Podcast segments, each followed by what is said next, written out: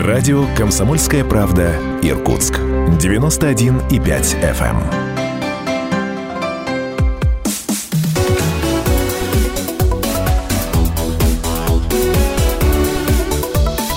Тема дня. 91,5 FM в Иркутске, 99,5 в Братске, сайт kp.ru. Из любой точки мира вы слушаете радио «Комсомольская правда». Это программа «Тема дня». Студии Евгения Дмитриева. Приветствую всех наших слушателей. Сегодня среда, 18 ноября. И расскажу, как мы проведем ближайшие 45 минут. В следующей части программы передаю микрофон Сергею Шмидту. В эфире новая серия проекта «Не только о политике» версия 2.0. В гостях у Сергея Шмидта Депутат областного парламента Светлана Петрук. Это вторая серия интервью. Ну а в первой части программы о самых заметных новостях, конечно, хроника коронавируса.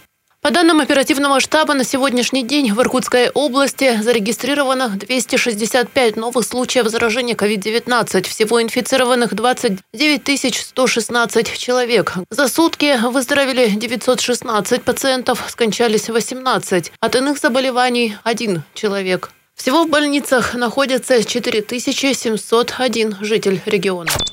Ну а тем временем в пяти субъектах России наблюдается достаточно высокий уровень заболеваемости COVID-19. В списке оказалась и Иркутская область. Об этом пишут «Известия», ссылаясь на выступление главы Роспотребнадзора Анны Поповой на виртуальном симпозиуме «Новые научные данные о коронавирусной инфекции». Попова отметила, мы видим, что сегодня спрогнозированные риски, безусловно, реализуются, потому что уровни заболеваемости в Иркутской, Нижегородской, Новосибирской областях Республики Крым, Ставропольском крае достаточно высокие. При этом Попова добавила, что в последние две недели по всей стране достаточно интенсивно принимались ограничительные меры. Это помогло стабилизировать эпидобстановку в большинстве регионов, однако ситуация все еще остается сложной. Губернатор Иркутской области Игорь Копсев рекомендовал жителям региона встретить Новый год дома в кругу семьи. Об этом он заявил во время очередного прямого эфира. Он прошел на официальной странице областного правительства во ВКонтакте. Ситуация напряженная, сложная, вы все сами это видите. Я каждый день э, веду мониторинг, у нас э, ежедневно госпитализируется до 100 больных. А вообще диагностируется даже до 300 и больше больниц небольничной пневмонии. Никогда в истории Иркутской таких показателей не было. Поэтому я уже сказал, что нагрузки на здравоохранение не пиковые, а запредельные. Сегодня мы понимаем, что очень много врачей самих болеет. Мы видим, что летальность среди врачей тоже есть есть. Мы понимаем, что сегодня нужно поберечь себя и в первую очередь, конечно, заботиться о своем здоровье. Со своей стороны посмотрим, у нас санитарная противоэпидемическая комиссия делает свои предложения. Но вот мы уходим сейчас на дистанции, отменили все а, развлекательные и ну, а, такие праздничные мероприятия. Я понимаю, что это неприятно, но неприятно потом лечиться несколько недель в условиях стационара с большим количеством применения лекарственных препаратов, тяжелых. Сразу вам скажу, что я сам проболел, сам на себе это все испытал и принимал тяжелые лекарства. Ну, поэтому как организм отреагирует на это, надо думать все-таки о своем здоровье вперед. Но а, в любом случае, еще раз говорю, семейный праздник, э, вся иллюминация, все эти вот, все, что связано с праздничным настроением, хотя бы визуально это должно быть. Нислав Наумов, по адресу Костычева, в микрорайоне растет большая жилая застройка. Школа 75 переполнена. Нам нужна новая школа. Мы, мы договорились, что по этой школе мы с Русланом Николаевичем мы делаем все проектные решения и пристройку к этой школе тоже готовим. Также Игорь Кобзев ответил и на другие вопросы пользователей соцсетей. Здравствуйте, скажите, пожалуйста, когда откроется новая поликлиника на улице Баума? Невозможно сидеть старой, там нечем дышать, в коридорах не пройти. Так, а, давайте ему позвоним на Синьковой, Галине Михайловне. И кроме того, накануне губернатор проверил, как организована система предоставления бесплатных препаратов в поликлинике поселка Молодежный. Сейчас на учете там стоят более 100 пациентов с COVID-19 которые лечатся дома. Исполняющая обязанности главного врача Иркутской районной больницы Ирина Стельмах доложила главе региона, что все они получат лекарства в срок. Добавлю, что визит в это медицинское учреждение губернатор совершил после жалобы одной из пациенток. Сигнал поступил через социальные сети. Женщина жаловалась на плохую организацию работы терапевтов, а также длительное ожидание результатов анализов. Подробнее Ирина Стельмах и Игорь Кобзев. А, созвонились с пациенткой, все решили с ней, проговорили все моменты. А, суть была в том, что а, заболели доктора, не хватало докторов, и очень долго пациенты ждали анализы. В общем-то, сейчас все доктора вышли, терапевты вышли с больничных листов на работе, врач-лаборант тоже на работе, фельдшер вышел сегодня. Как бы все практически устранено.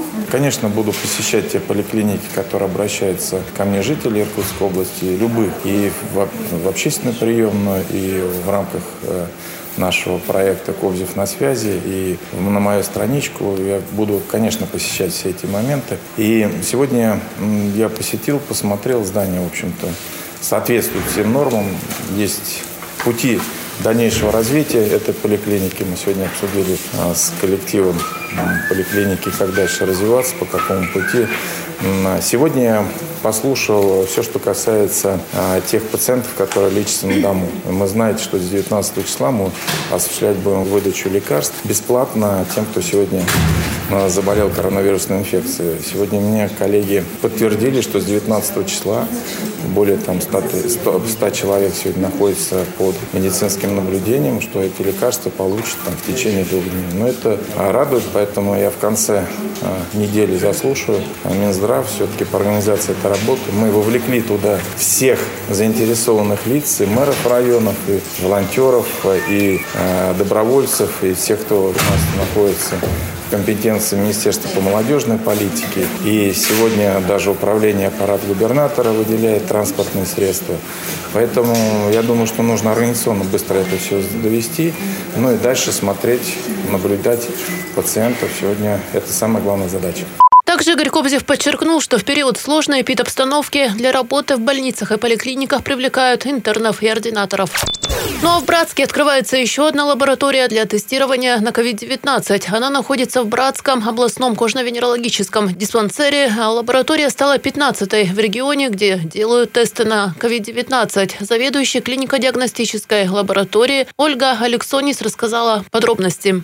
Наша лаборатория работает с 2010 года и обслуживает э, население города Братска, выполняя стандарты кожвен службы. Когда э, эпидситуация поменялась в стране с февраля месяца, то стала задача провести э, реконструкцию лаборатории. Добавилась одна зона для разбора материала.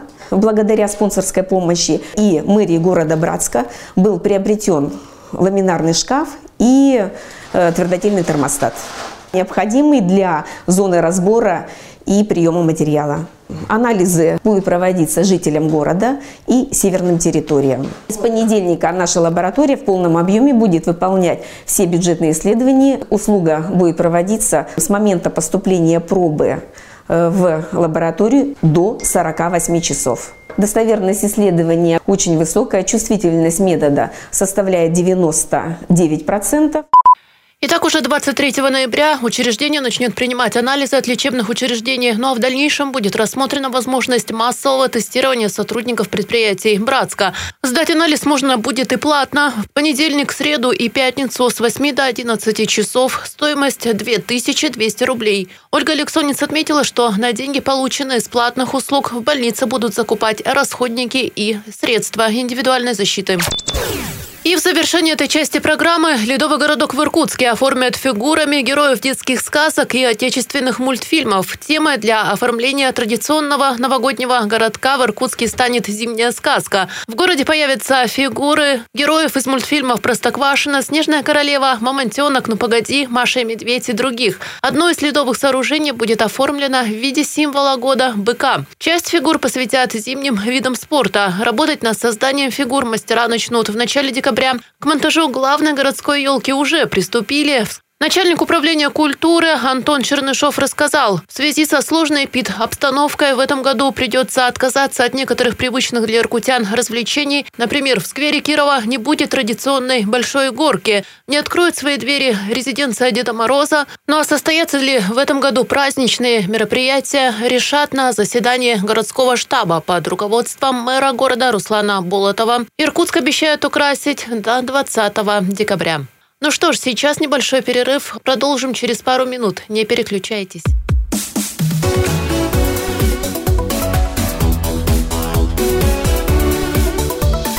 Тема дня.